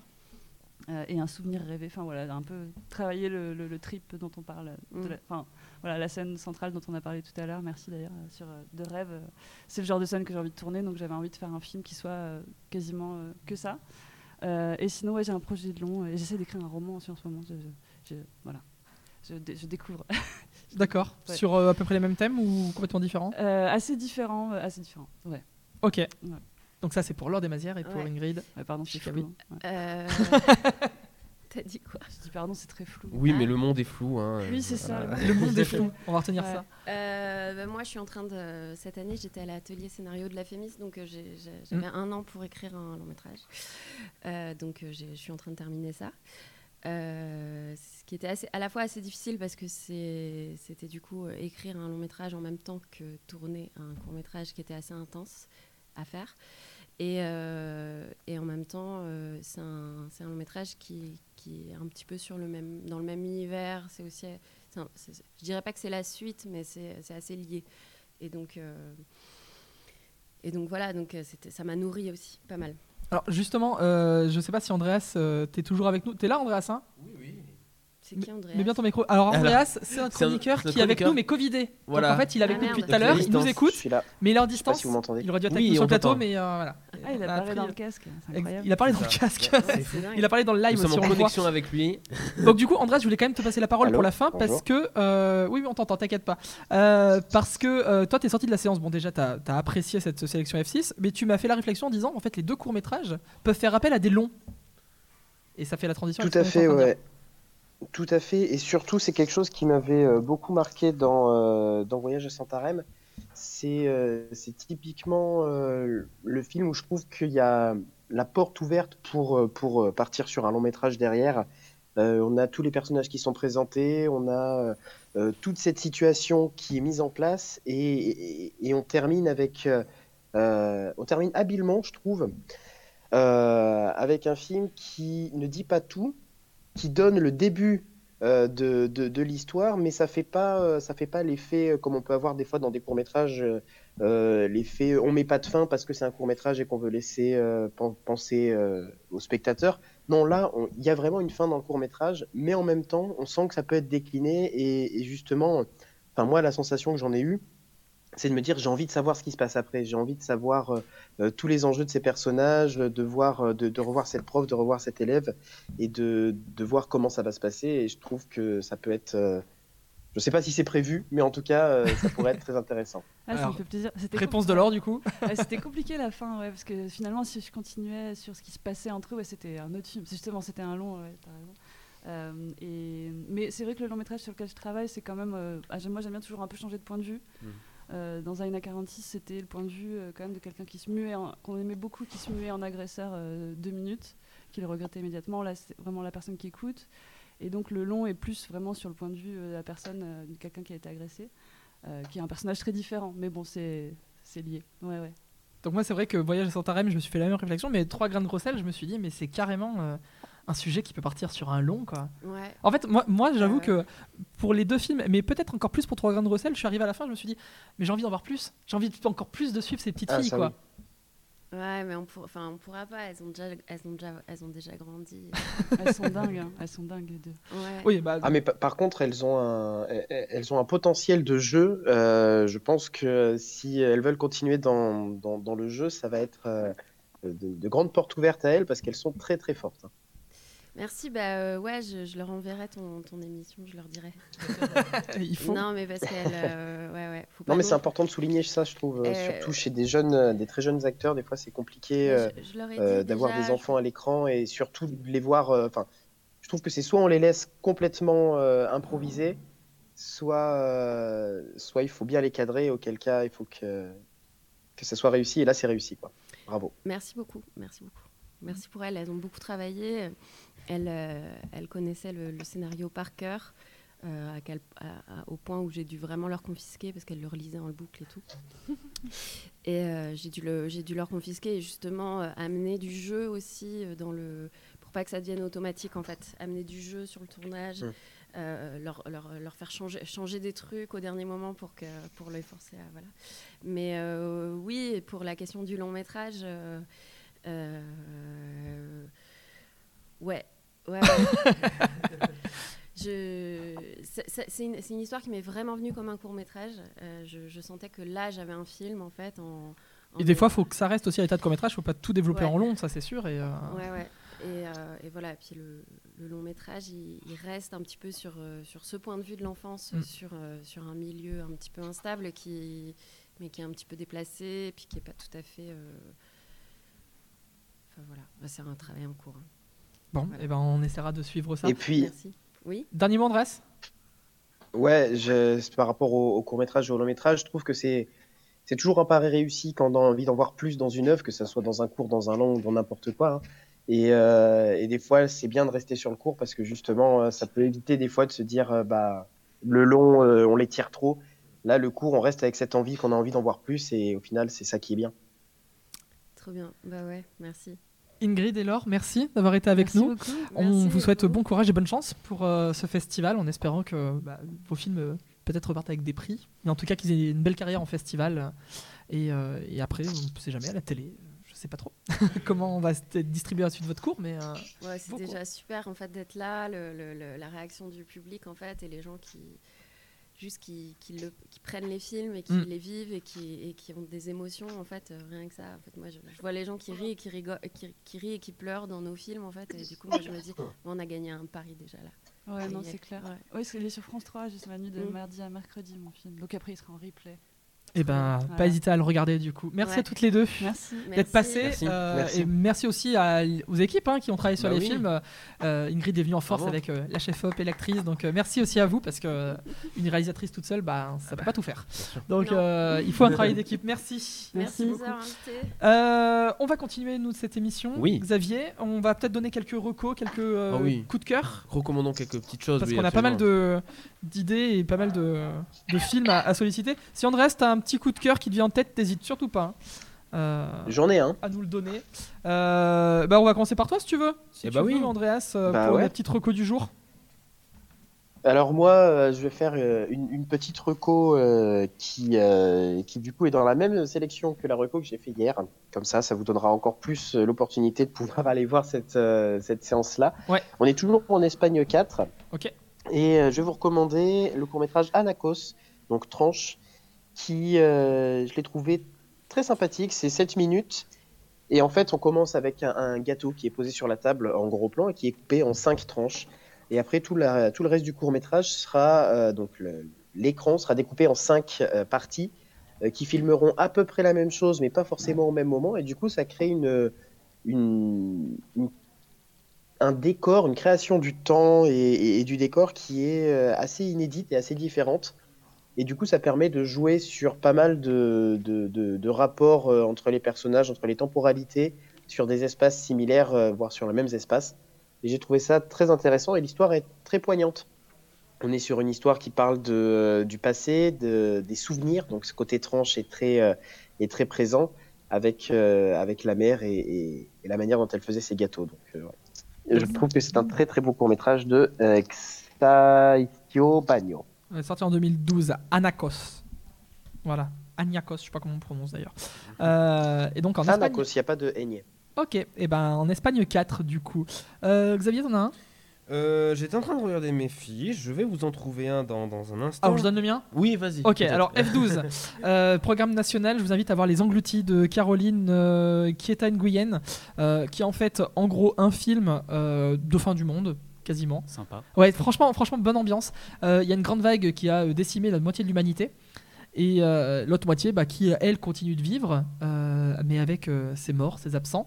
Et euh, 40 ans plus tard, je dirais à peu près, euh, en fait, il y a des gens qui sont des engloutis, qui ont été engloutis par cette grande vague, qui vont revenir à la vie, entre guillemets. C'est pas le scénario d'Avengers Endgame, ça? C'est bah, c'est la suite. Imagine, c'est la suite. Sauf qu'en fait, ils reviennent, mais avec. euh, S'ils sont par exemple décédés à 30 ans, ils reviennent à l'âge de 30 ans. Hmm.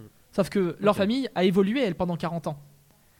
Oh, le Tu bordel. Ouais, le bordel. Et du coup, ça, ça amène à réfléchir sur bah, déjà plein de questions de relations sociales, de relations familiales, d'amour, d'amitié, de bioéthique. euh, de, de- ça, ça, ça agite plein d'idées. Mais surtout, euh, ça nécessite de faire des choix, savoir si oui ou non il faut revoir sa famille, si on a envie de revoir les absents, si, euh, euh, si on revient 40 ans plus tard, est-ce qu'on peut garder ce même lien intrinsèque, familial, d'amour, d'amitié, tout ça?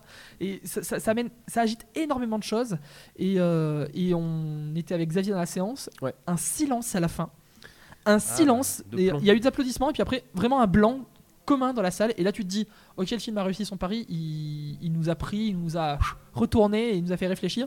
Et d'ailleurs, on continue à réfléchir, je crois, encore aujourd'hui. quoi. C'est ma- c'est marrant du coup Voilà. parce que ça me dit, euh, j'ai l'impression qu'en fait le questionnement du coup commence là où s'arrête euh, le film. euh, J'imagine que vous avez vu euh, le dernier Night Shyamalan, Old, qui est sorti. Oui. Ah, celui-là, année. je l'ai pas vu. Ah, bah il m'avait beaucoup, beaucoup, beaucoup plu. Du Ah ouais coup, je vais pas te le, du coup, je vais pas Mm. te le spoiler. Ah, toi, t'as pas aimé Non, moi c'est pas. C'est c'est quand même fou que dans les seuls films que Pierre-Louis a vu, je l'ai- moi, je l'ai pas vu. Ouais. C'est quand même moche. J'ai vu sept, j'ai vu films cette année quand même. Ouais. Euh, bah du coup, je vais pas le, je vais pas le spoiler, Non. mais du coup, j'ai l'impression que là, là où du coup commence la réflexion des engloutis, c'est le moment où s'arrête la réflexion de Hold. Ouais. Mais il- en fait, là, Ah c'est. bon? Ah, pas, euh, pardon, je suis pas là. hein. Ok. Mais vas-y, mais c'est ta théorie. euh. Non, non, bah on en, mais du coup, on en, discutera. discutera. Mais en tout cas, les engloutis, ça dure une demi-heure. Euh, T'as l'impression que le film passe soit en 5 minutes, soit en 5 heures. On Ouais. sait pas trop dans quelle temporalité on est. Et, euh, et en fait, j'aurais pu euh, voir ces témoignages parce que ça fait très documentaire la manière dont c'est fait. Et je crois que c'est fait notamment avec des amateurs. Si Mhm. j'ai bien compris le film, c'est que c'est tourné à la prison de d'Arles, me semble-t-il. Il y a un panneau qui est au tout début du film. Ah, peut-être, je- j'avoue, je me souviens pas. euh, Ah, tu dormais en fait. Non, pas du tout. Non, non, pas du tout. Je me rappelle je- de mon incarcération à Arles, donc je peux pas t'aider. Ah, je sais plus. Je vais, on va rechercher ça. Mais il me semble que euh, voilà, le film a été tourné dans une prison et qu'il y a une grande partie des acteurs qui sont amateurs. Ou en tout cas, ils jouent aussi un peu d'une manière très amateuriste, mais ça marche justement. C'est ça qui fonctionne parce que ça fait très authentique. Et, euh, et j'ai adoré les engloutis. Voilà. Euh, Pierre-Louis, est-ce que tu as une autre reco à nous faire ou pas? Tout à l'heure, tu nous parlais déjà Bah, d'un je- film. Calving, c'est ça? Je vous parlais effectivement de Calvin dans F4. Ouais. Après, sinon, moi, c'est un autre qui m'avait énormément plu, c'était en F5 justement, En Euh, I5. en I5, pardon. Ouais. Excuse-moi. Euh, qui est, alors je vais pas essayer de le prononcer en islandais, mais euh, le dernier de la séance, qui est Dead Sista Acten mariage. Carpet. Ouais. Tu fais ça très très bien. Ouais, c'est le dernier Non, c'est mariage. dan- C'est danois d'ailleurs. En je pense. Suède. Suède? Franchement, ouais, quand tu auras fait tous les pays du Nord, c'est bon. Ouais, je suis vraiment Tous les pays scandinaves, on sera bon. Suède. Voilà, le Ouais. dernier mariage, qui, euh, bah, pour le coup, c'est un film de fin du monde aussi, parce qu'on est en pleine apocalypse zombie.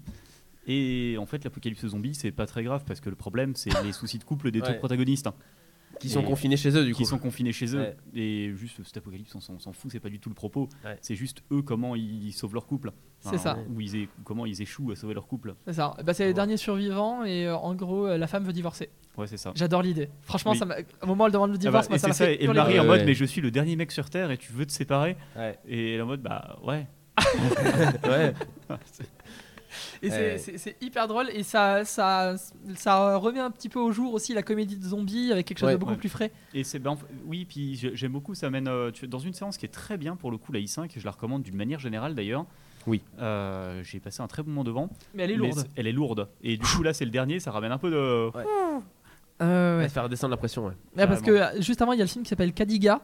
Oui. euh, où on suit une jeune femme égyptienne, me semble-t-il. Ouais. Oui, euh, qui est en galère à élever son enfant tout seul. ça. Et euh, il y, a, il y a un moment où tu fais Wow, c'est lourd. Elle va faire Ouais. ça. Elle va Ah, c'est très grave. Ouais, Voilà. ouais, Et c'est c'est dur, et du coup, tu, tu te dis J'ai pas envie de finir la séance avec cette note-là, j'ai envie de quelque chose de plus léger. c'est Et pas- C'est pareil, c'est bien euh, programmé. même Flander avant, euh, il est pas. non, Non. Tu passes non, pas non. un bon moment devant, non, quoi. courbouillon. C'est un espèce de rituel d'armée. Voilà, c'est une formation de Non, pas d'armée, de, Oui, de- de- de de spro- spo- sportif de de niveau. sportif. De niveau. Ouais, et auquel Bah, se le sport de prête. haut euh, niveau, c'est un peu l'armée, hein, mine de rien. Ouais, Ah bah ouais. là c'est plus que l'armée, Ouais, ouais. c'est de la torture. Et euh, mais ça marche, ça Ouais, marche aussi Ça comme marche film. beaucoup, ouais. Euh, Xavier, t'as retrouvé un nouveau Oui, ou pas? oui, oui, je vous ai retrouvé ça, Allez, y bien sûr, en I2 par exemple. Alors, je préfère prévenir, la, la séance est un un peu compliqué hein, quand même. Les, les trois premiers courts-métrages, faut s'accrocher. Mais après, vous allez être détendu. Il y a trois courts-métrages euh, assez drôles qui sont plutôt dans l'humour. Euh, et j'ai envie de vous recommander Hayden Road, du coup, euh, qui est le 1, 2, 3, 4, 5e film de cette sélection. C'est un film sud-coréen. Ouais. Où en gros, eh ben, on se trouve dans, sur une route, on va dire, très peu fréquentée. Et euh, deux voitures sont accidentées. Mhm. On a euh, des personnes qui sont potentiellement mortes, on ne sait pas trop, d'autres qui sont euh, vivantes, et donc il y a deux hommes qui sont vivants, un conducteur et l'autre qui était passager, et ils vont se retrouver à savoir bah, qu'est-ce qu'on fait, qu'est-ce qu'on fait, on appelle les flics, on, on se sauve, qu'est-ce qu'on fait? Et en fait, c'est un scénario à tiroir où chaque personnage va prendre les pires décisions possibles pour arriver à la conclusion. Voilà, et c'est euh, cyniquement drôle, c'est bien réalisé, c'est bien joué. Euh, Il y, a, y a un jeune homme qui, joue très très bien à, l'intérieur. Et, vraiment, on est dans cette escalade de euh, je prends la pire décision, qui va amener la pire décision, qui va emmener à, ça. Et c'est euh, c'est très très bien fait. C'est voilà. Et on se dit mais punaise, mais mais mais juste faites ça en fait, Fa- faites pas ça. Enfin, et on a envie. Soyez moins con. Voilà, soyez moins con et mais en fait c'est que c'est plus compliqué parce que l'un a un truc avec sa passagère, l'autre a un truc avec sa conductrice. Enfin, je vous en dis pas plus, bien sûr, mais c'est très bien pensé, c'est plutôt bien écrit. Voilà. Et le suivant, pardon, je termine juste ça, 5 étoiles, donc Cinco Estrellas, euh, Estrellas. Il le dit bien. Euh, c'est euh, c'est l'histoire d'un couple euh, qui va faire, euh, on va dire, une excursion de voyage où ils doivent présenter euh, leur pauvreté. C'est un concept, c'est une, une agence de voyage qui propose ça. Il faut que je vois ça. Il faut euh, et, et euh, ils doivent présenter leur pauvreté, donc comment ils vivent pauvrement, euh, qu'est-ce qu'ils mangent, euh, comment ils font pour s'en sortir. Par exemple, ils vont à la décharge récupérer des trucs pour les vendre, euh, voilà. Et c'est très très drôle. C'est un peu triste quand même, mais c'est c'est quand même Il faut drôle. que je propose ça aux clients de l'hôtel où je bosse. Comme excursion. Ouais, de ouf. Mais voilà, et c'est assez original comme scénario, je trouve. Euh, donc euh, Cinco Estrellas. Ouais, donc euh, c'est en qui est I2. en I2. Ouais. Ok. Euh, et ben on a fait le tour des recos Eh bah du oui. jour. Moi je vais aller faire la séance polar aujourd'hui. Euh, Aujourd'hui Ouais. Ah d'accord. Ça on est mardi Oui Oui, bah mardi À à séance 17, polar. 17h, c'est ça Euh, ouais, c'est à Ah, la 17h. chance. Ah, c'est la, pol- c'est la polar, c'est un goûter polar. hein. De quoi C'est un goûter polar cette année. Eh ben il y a trois séances polar. Il y en a une le dimanche soir, une le mercredi. Mercredi, une et je crois le jeudi soir. C'est ça. semble ouais. 21h, un truc comme ça. Exactement. Donc on aura l'occasion d'en faire euh, plusieurs. Euh, Andreas, tu nous proposes ton petit quiz? Allez, faisons Oui. ça. On Et bah t'écoute. c'est parti, c'est à toi. On parle de Alors, euh, moi, je vais vous faire un, un- un petit quiz, un petit jeu de questions. Euh, on, on en a parlé tout à l'heure euh, avec nos invités, on en a parlé aussi un peu avant dans l'émission. Bah, les courts-métrages, on appelle souvent des longs. Et du coup, je vais essayer de, en vous faisant deviner, euh, en vous pitchant un long métrage, Ouais. il va falloir deviner le court-métrage qui y est associé. Ok. Ça paraît simple. clair Dans dans oui. bah, l'inverse, Et- ça me paraît faisable, mais alors euh, dans ce sens-là, ça me paraît galère. Euh, Et on bah va voyons voir. voir.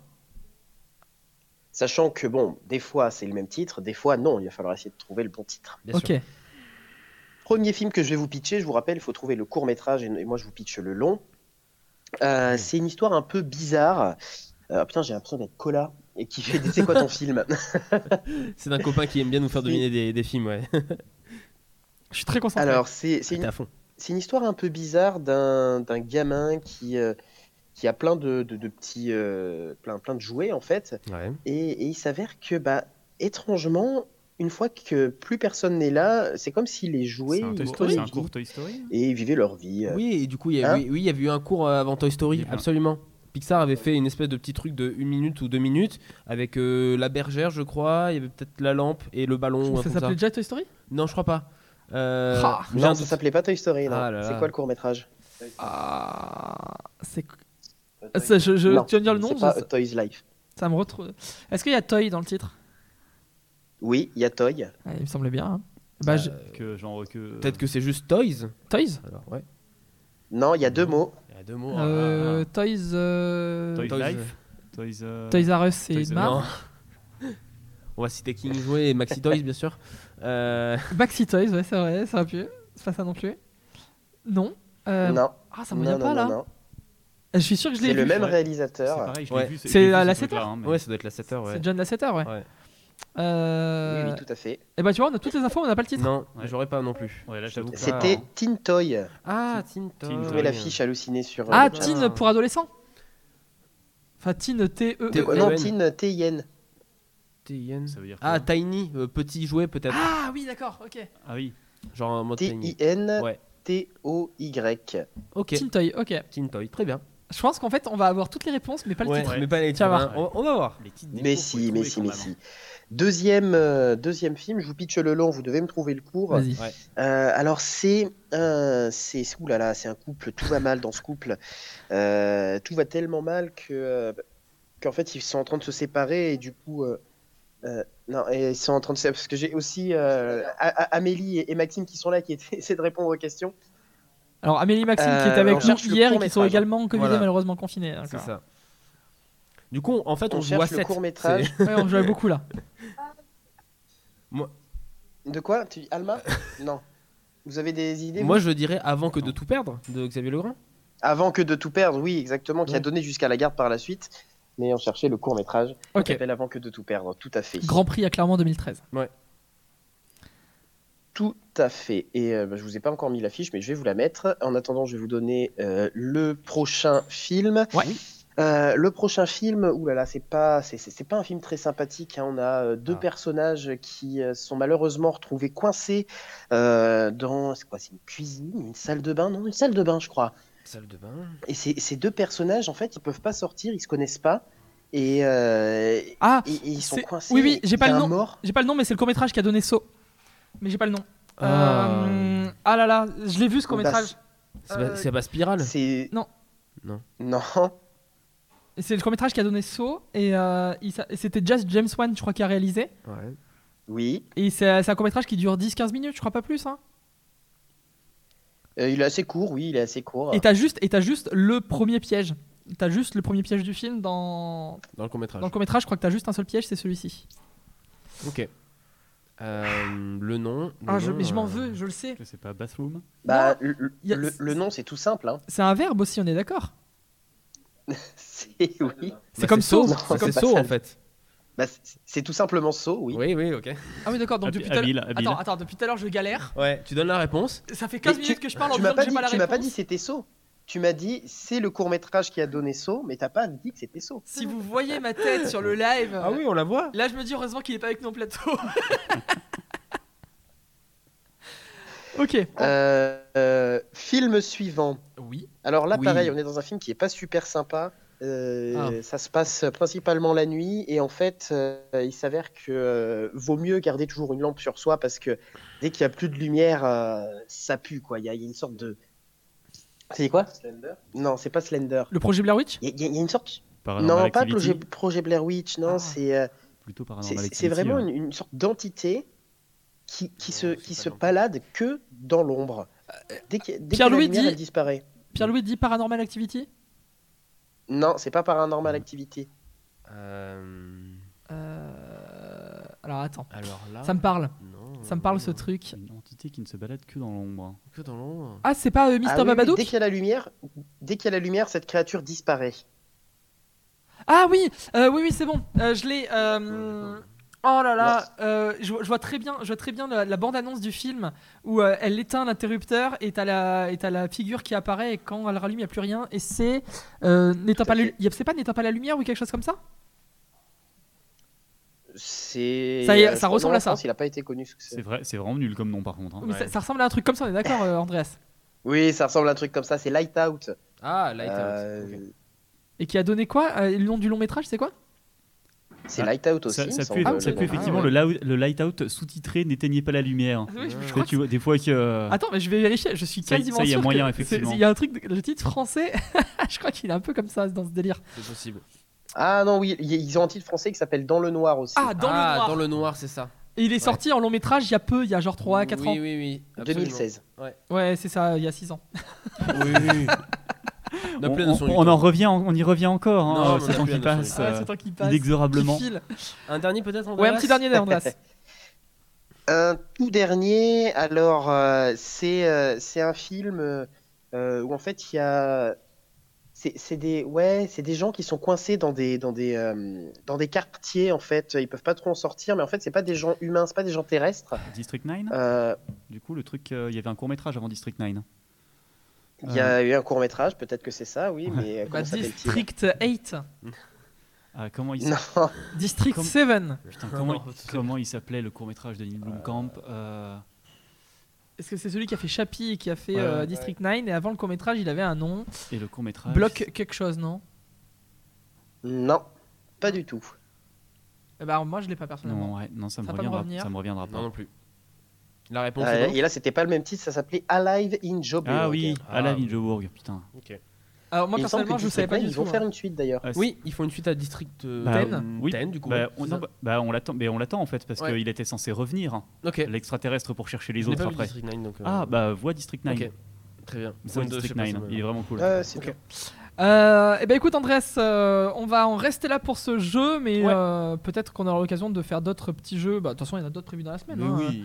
Moi demain, demain j'ai quoi Tout Ah demain fait. on va faire un petit euh, fauteuil d'orchestre, un petit euh, Ah oui. comme on avait fait pour la, le- la soirée de lancement. Ouais. Quatre images, faudra retrouver quelqu'un.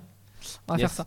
Euh, on va aussi parler du queer métrage demain, Oui, avec le jury queer métrage et sûrement des réals aussi euh, absolument. euh, de la sélection queer, enfin qui sont nommés pour le prix queer métrage, Ouais. qui est un nouveau prix sur le festival. Voilà, qui, représente, qui récompense un film qui met en avant des personnages soit LGBTQIA+, soit des personnages un peu qui sont sous-représentés dans le paysage audiovisuel, disons. C'est ça. Et donc ça va être des films qui sont dans les trois sélections internationales, nationales euh, et labo. Ouais, Donc euh, il y a absolument de, de tout.